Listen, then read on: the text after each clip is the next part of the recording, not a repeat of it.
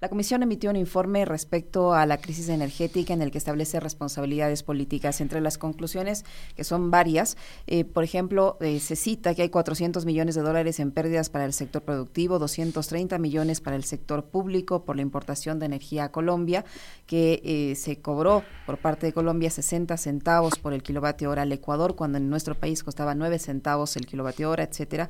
Responsabilidades a, los gobiernos de Guillermo Lazo, de Lenny Moreno, a los ministros de Energía de, en su momento, así como a los exministros de Economía y Finanzas por no haber entregado los recursos correspondientes. Entre las causas y el origen de esta crisis energética, la falta de inversión, la falta de mantenimiento, la falta de entrega oportuna de recursos, en fin, una crisis aparentemente provocada por la negligencia de quienes estuvieron al frente, tanto autoridades como encargados del sector energético. ¿Qué va a pasar ahora una vez que ustedes han establecido? Cuéntenos, por favor, con este informe y qué es lo que encontraron una vez que realizaron esta visita en situ. Buenos días, bienvenida. Buenos días, Licenia. Es un gusto saludarle a usted y a su amable audiencia. Definitivamente la investigación que hizo la Comisión de Fiscalización tiene un componente súper importante que es buscar la transparencia y la verdad. Nos dijeron durante siete años, ocho años, que las obras de la Revolución Ciudadana no servían para nada, que todas eran obras dañadas, que eran obras que tristemente no eran buenas para la ciudadanía. Sin embargo, nosotros hemos demostrado todo lo contrario. Hemos demostrado que primero, al 2017, se cumplió el plan maestro de, de electricidad totalmente y que del 2017 en adelante existe un incumplimiento del plan maestro de electricidad del 85%. Es decir, dejaron de construir hidroeléctricas, termoeléctricas, proyectos eólicos, fotovoltaicos. El único gobierno que construyó todo lo que necesitaba para cumplir el plan maestro de electricidad fue el gobierno de la Revolución Ciudadana. Segundo, es importantísimo resaltar que megaobras como Coca-Cola Sinclair de las más cuestionadas, de las más insultadas, han sido reivindicadas en este informe. Eso significa que Coca-Cola Sinclair es una obra que estructuralmente está perfecta, funciona, funciona muy bien, no se va a caer, no va a explotar y lo más importante, le da el 26% de la energía del país. El Ecuador sin Coca-Cola Sinclair tendría de 8 a 9 horas de apagones. Por eso es tan importante recordar la importancia de esta obra. Pero también nosotros encontramos que hay otras obras que estuvieron construidas hasta en un 90%, como Toachi y Pilatón. Solo les faltaba construir el 10%. Y ese 10% fueron incapaces de hacer. ¿Por qué? Porque era obra de Correa. Y había que dejar de construir todo lo que fue obra de Correa. Eso significa un golpe enorme al sector eléctrico y por ende vivimos apagones. Los apagones no son casualidad, el estiaje existe en todos los países del mundo, pero para eso, conforme aumenta la generación de energía, va aumentando la construcción y la generación de nuevas fuentes, como por ejemplo energía eólica, hidroeléctrica, fotovoltaica. En este caso no hicieron nada. Siete años que no se preocuparon por eh, concluir las obras que ya existían, por garantizar el plan maestro de electricidad. Y lo más complicado es que ni siquiera hicieron mantenimiento a las termoeléctricas que también fueron eh, obra de la Revolución Ciudadana. Hicieron 1.700 mantenimientos emergentes. Eso significaba que las obras ya estaban, eh, necesitaban de manera urgente un mantenimiento. Nunca hicieron mantenimientos preventivos, apenas 200 mantenimientos preventivos en todos el, periodo de gobierno de Lenin Moreno y Guillermo Lazo. ¿Cómo está, asambleísta? Qué gusto saludarle. Buenos días. Em, hay eh, como una de las conclusiones que son importantísimas, además, eh, el eh, resumen o el recuento de las pérdidas que generaron estos cortes energéticos. Más de 600 millones de dólares en total, entre las pérdidas del sector privado y del sector público. ¿Quién se va a hacer responsable de eso? Los responsables son Lenin Moreno, Guillermo Lazo, Santos Alvite, Pablo Arrosemena. ¿Por qué? Porque, por ejemplo, en el caso de Santos Alvite, él dijo en la comisión que estaba muy orgulloso de no haber gastado un solo centavo en el sector público, que él estaba orgulloso de no haber utilizado el presupuesto. El, el plan anual de inversión tan solo 70%, faltó el otro. El, se utilizó exactamente el 52%, faltó utilizarse el 48%. Son 400 millones de dólares que perdió el sector productivo, según informó el viceministro, y 200 millones, 220 millones que perdió el Estado comprando energía Colombia a 64 centavos. Le costaba mucho menos al Ecuador haber invertido en el Parque Térmico Nacional, que costaba 150 millones de mantenimientos, de ponerlo operativo al Parque Nacional, en lugar de comprar la energía a Colombia. Sin embargo, el gobierno de Lazo, de manera indolente, prefirió gastar el dinero comprando la energía a Colombia en lugar de garantizar el parque térmico nacional. Claro que hay responsables. Santos Alvite es uno de los responsables. Guillermo Lazo es otro de los responsables. Y Lenin Moreno también es responsable por no haber cumplido el plan maestro de electricidad. No puedes gobernar sin cumplir lo que te manda la ley. El plan maestro de electricidad es la columna vertebral del sector eléctrico tiene que cumplirse. Los proyectos que están ahí establecidos son para hacerse, para construirse. ¿Y por qué dejaron obras como Toachi Pilatón, que daría 224 kilovatios, dejaron a medio hacer? El 90% dejó la Revolución Ciudadana construida y el 10% era lo único que tenían que hacer y no, no concluyeron la obra. Ahora, eh, asambleísta Aguirre, una vez que se han establecido estas responsabilidades, ¿qué es lo que va a ocurrir con los responsables políticos?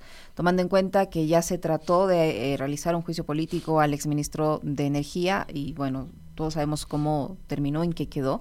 El ex eh, presidente Moreno está fuera del país, refugiado en Paraguay. El ex presidente Guillermo Lazo no sabemos si estará acá o estará en los Estados Unidos. ¿Quién va a pagar por todo el daño causado al sector eléctrico a los ecuatorianos? ya que, como usted lo señala, ha sido una crisis energética provocada por la negligencia y por el odio político. ¿Cómo se va a establecer, si bien ya hay una, responsabilidad política establecida en este informe, cómo esa responsabilidad política en la práctica se va a, a cobrar? Bueno, la responsabilidad política de Santos Alvite, nosotros tenemos que vivir, llevarlo a un juicio político y tenemos que censurarlo a Santos Alvite. Santos Alvite no puede vivir campante luego de haber hecho una destrucción tal en el sector eléctrico. Asimismo, en el caso de Pablo Rosemena, que también es un ministro que todavía está en el Ecuador, él fue ministro de Economía en el gobierno de Guillermo Lazo y Pablo Rosemena indicó en la comisión primero que se enteró de los apagones por televisión. Eso es inaudito el ministro de Economía debe estar presente y debe hacer seguimiento a, decisiones tan importantes como la compra de energía a Colombia. Segundo, según las denuncias presentadas por CENEL y por CELEC, él le quitó recursos al sector eléctrico. Es decir, el dinero que nosotros pagamos en nuestras planillas eléctricas y que son para que el sector eléctrico haga mantenimientos, haga construcciones, etcétera, lo utilizó para qué rubro, seguramente para escribir el documental o el libro del presidente Lazo, pero esos rubros eran para mantener y fortalecer el sector eléctrico. Los dos tienen que ser llevados a juicio político y tienen que ser censurados. Esa censura les impide de realizar, de tener cargos públicos durante dos años, pero es una responsabilidad política. Y respecto a las responsabilidades civiles administrativas, ahí le queremos ver a la Contraloría. La Contraloría tiene la obligación, como la comisión, de hacer los exámenes especiales y de identificar a los responsables. Y para mi criterio, hasta tendrían indicios de responsabilidad penal. Y para eso necesitamos una fiscalía eficiente que procese a Lenín Moreno y a Guillermo Lazo, porque delitos tienen de sobra. Sin embargo, no hay un procesamiento inmediato.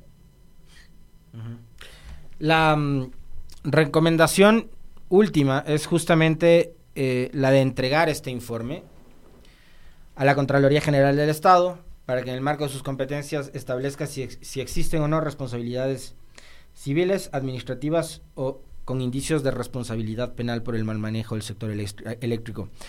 Ahí podría ser que esto pase a otro plano, que trascienda de lo político y finalmente se establezcan sanciones que, digamos, los ciudadanos por todo el daño que provocaron estos señores finalmente las asuman.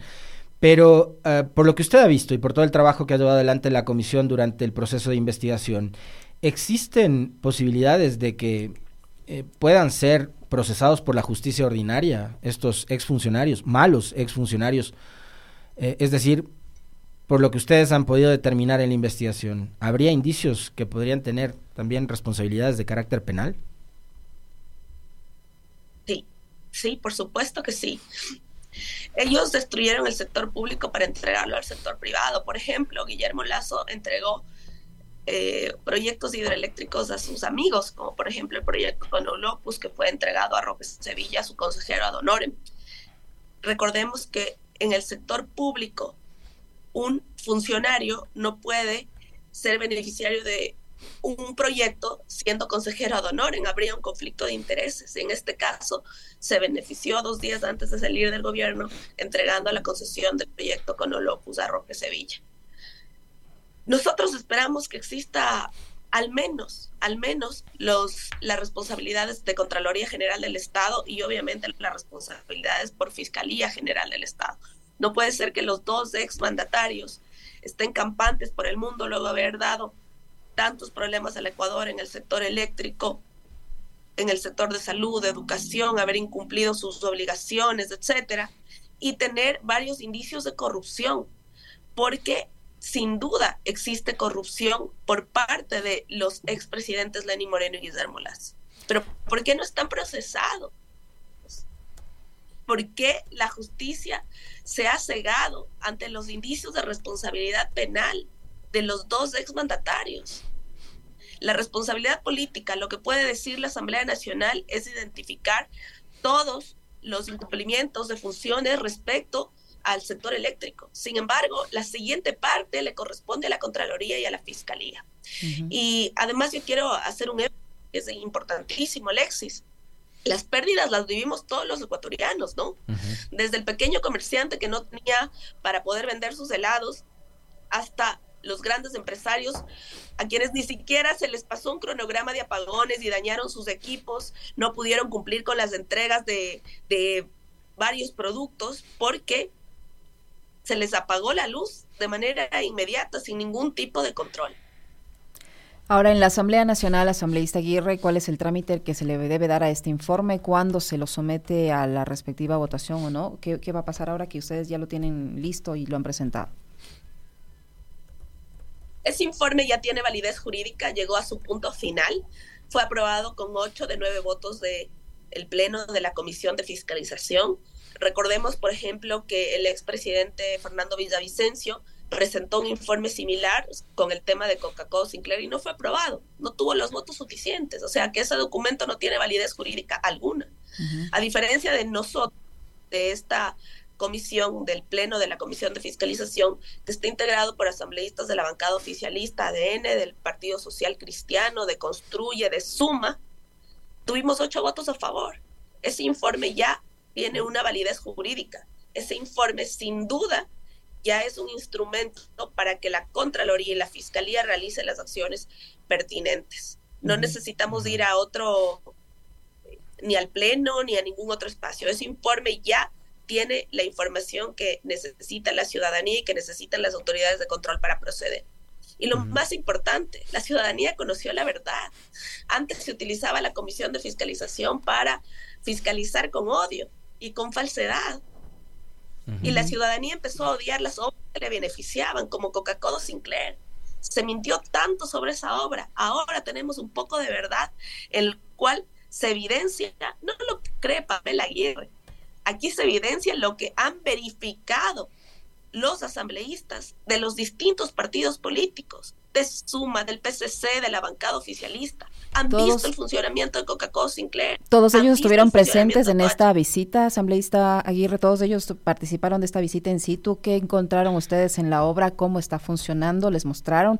¿Pudieron observar el estado en el que está esta obra? Y le pregunto esto porque el ex ministro Santos Alvite primero decía que habían 30 mil fisuras, luego 50 mil fisuras, luego 70 mil fisuras, y así cada vez que lo entrevistaban iba cambiando eh, la cantidad de fisuras que supuestamente iban aumentando las fisuras. Decía que era la peor obra de la historia, eh, que iba a explotar en cualquier momento, incluso llegó al extremo de culpar a la construcción de la obra, eh, al tema este de la de la erosión en, en, el sector aledaño a, la obra, ¿no? De, donde, ¿Qué, encontraron ustedes? ¿Qué fue lo que pudieron evidenciar y qué decir frente a esta serie de eh, versiones que presentó el exministro Santos Alvite a lo largo de su paso por el Ministerio de Energía respecto a una obra que, como usted dice, si no, si no se hubiera construido y si no estuviera en pleno funcionamiento, hubiéramos tenido nueve u ocho horas de racionamientos? No podríamos tener esta entrevista si es que Coca-Cola Sinclair no estaría funcionando. Nosotros para hacer el informe utilizamos varias fuentes, las fuentes documentales, que son los pedidos de información a CELEG, al Ministerio de Energía, también solicitamos documentación. Vinieron varios expertos del Colegio de Ingenieros Eléctricos del Ecuador, etcétera, y también exfuncionarios, como por ejemplo el funcionario de Lazo y de Moreno, el ingeniero Uquillas, que dijo que Coca-Cola era una maravilla, que funcionaba a la perfección. Y así varios testimonios que evidenciaron que Coca-Cola Sinclair sin duda era eh, una hidroeléctrica que tenía pleno funcionamiento. Pero no bastó con los documentos que nosotros hemos recibido y los testimonios que hemos recibido, sino que fuimos a la obra. ¿Y qué constatamos? Lo primero, que no se va a caer, no tiene ningún daño estructural. Segundo, que le está dando al país la energía que requiere, que genera 1.500 kilovatios hora cuando está en su máxima potencia, es decir, cuando hay la cantidad de lluvia suficiente el momento que nosotros fuimos estaba generando 1800 kilovatios hora. Vimos la generación en directo. Estuvimos en todos los espacios posibles, a la casa de turbinas, a la casa de máquinas, al dique de captación, y evidenciamos duda que existe un funcionamiento completamente normal. Igual, de igual manera, sí, nos indicaron que en una de las turbinas existen microfisuras que son invisibles al ojo humano, no son fisuras que uno puede ver, son invisibles al humano y que solo se pueden evidenciar con algún tipo de examen como de láser. Y estas microfisuras ya estaban corregidas en un 96%, solo faltaba un 4% de corrección por parte de Sinohidro y que al concluir todo aquello, todas las reparaciones pequeñas, todas las reparaciones pequeñas, eh, se iba a poner en servicio del Ministerio de Electricidad para que haga el respectivo control y ya. Todas las obras, las obras más grandes como las más pequeñas, una casa, puede tener algún problema en alguna parte pequeña. En el caso de Coca-Cola Sinclair, siendo un gigante para la generación eléctrica, no tiene problemas estructurales, no tiene problemas de construcción, no tiene ningún problema más que unas microfisuras invisibles al ojo humano que están siendo corregidas y que no le ha costado un centavo al Estado ecuatoriano porque es la misma empresa constructora que está realizando la reparación correspondiente a través de procedimientos técnicos eléctricos que nosotros no podemos evidenciar porque son imperceptibles al ojo humano. Estuvimos ahí, vimos la turbina, no tenía absolutamente nada. Estuvimos en las casas de máquinas donde se produce la energía, no tiene absolutamente nada. El exministro Santos Alvite tenía mirada de láser entonces. El exministro Santos Alvite tenía mirada de láser, ¿no? Tenía... Porque él contó las microfisuras tantas veces. capaz de encontrar ningún tipo de fisuras, porque nosotros llegamos y preguntamos dónde están las fisuras. Es imposible verificar alguna fisura porque el, el, pequeño eh, tema en las turbinas se verifica únicamente con láser. Pero sí, es inaudito todo lo que ha sentido el país durante todos estos años y nosotros estamos conocer la verdad para valorar obras, porque esa obra no es de Correa, esa obra es de los ecuatorianos. Asambleísta. Y mire que constantemente han tratado obras. Asambleísta, eh, se nos va terminando, se nos va terminando el tiempo de la entrevista. Eh, valdría la pena también conocer cuáles son los otros juicios y procesos que ustedes tienen en marcha, tanto de los que han empezado durante esta nueva etapa de periodo legislativo como de las que se quedaron pendientes durante la administración anterior. ¿Cómo está la agenda eh, de los casos que ustedes tienen en manos para hacer control político y fiscalización? Nosotros ya estamos tratando los dos juicios políticos del periodo pasado. Esteban Bernal, con 101 votos, fue censurado. Y ahora vamos a empezar, mañana más bien, eh, la actuación de prueba del juicio político contra los vocales de la Judicatura, Fausto Murillo y Juan José Murillo. Respecto a los nuevos procesos presentados, nos tocaría el de el exministro Zapata por los temas de inseguridad y luego la fiscalía. Eh, para finalizar, asambleísta Aguirre, en estos días eh, han tenido alguna conversación como, como bancada, eh, ha cambiado la, la, visión, la opinión que han tenido hasta el momento respecto a la ley para enfrentar el conflicto armado interno, cuya votación se espera en segundo debate para mañana. ¿Hay alguna algún cambio en la posición que ustedes han mantenido hasta estas horas o van a apoyar o no apoyar esa normativa en lo que tiene que ver con el IVA sobre todo? Nosotros como bancada de la Revolución Ciudadana no vamos a apoyar la medida del IVA. Para nosotros es un impuesto regresivo. Sin embargo, hemos propuesto alternativas, el impuesto a la banca. Necesitamos que los grandes, como los bancos que han ganado en pandemia, que han ganado millonarias utilidades, utilidades, tengan un impuesto del 25 y hasta 30% para las utilidades. Y eso es importante decirle a la ciudadanía. Ayer que la Sobanco estaba llorando, había que hacer una colecta, pobrecitos los bancos. Nosotros hemos dicho primero que es un impuesto a las utilidades, es decir, a las ganancias netas, luego de pagar sueldos, luego de pagar arriendos, luego de pagar todo, es a las ganancias netas de los bancos. Segundo, han sido los que más han ganado, 600, 700 millones. No pueden decir no queremos pagar un impuesto. Tienen que pagar un impuesto porque también son ecuatorianos y se han beneficiado de la crisis de inseguridad y además, lo más importante es que el IVA es un impuesto regresivo, en cambio el, el impuesto a los bancos solo será ellos. Y eso no va a repercutir sobre los depositantes y sobre los ciudadanos porque no se tocan los depósitos de los ciudadanos, solo es un impuesto a las utilidades, a la ganancia neta de ellos. ¿Por qué es tan difícil pagar y ayudar al Ecuador con la seguridad? Arrimen el hombro,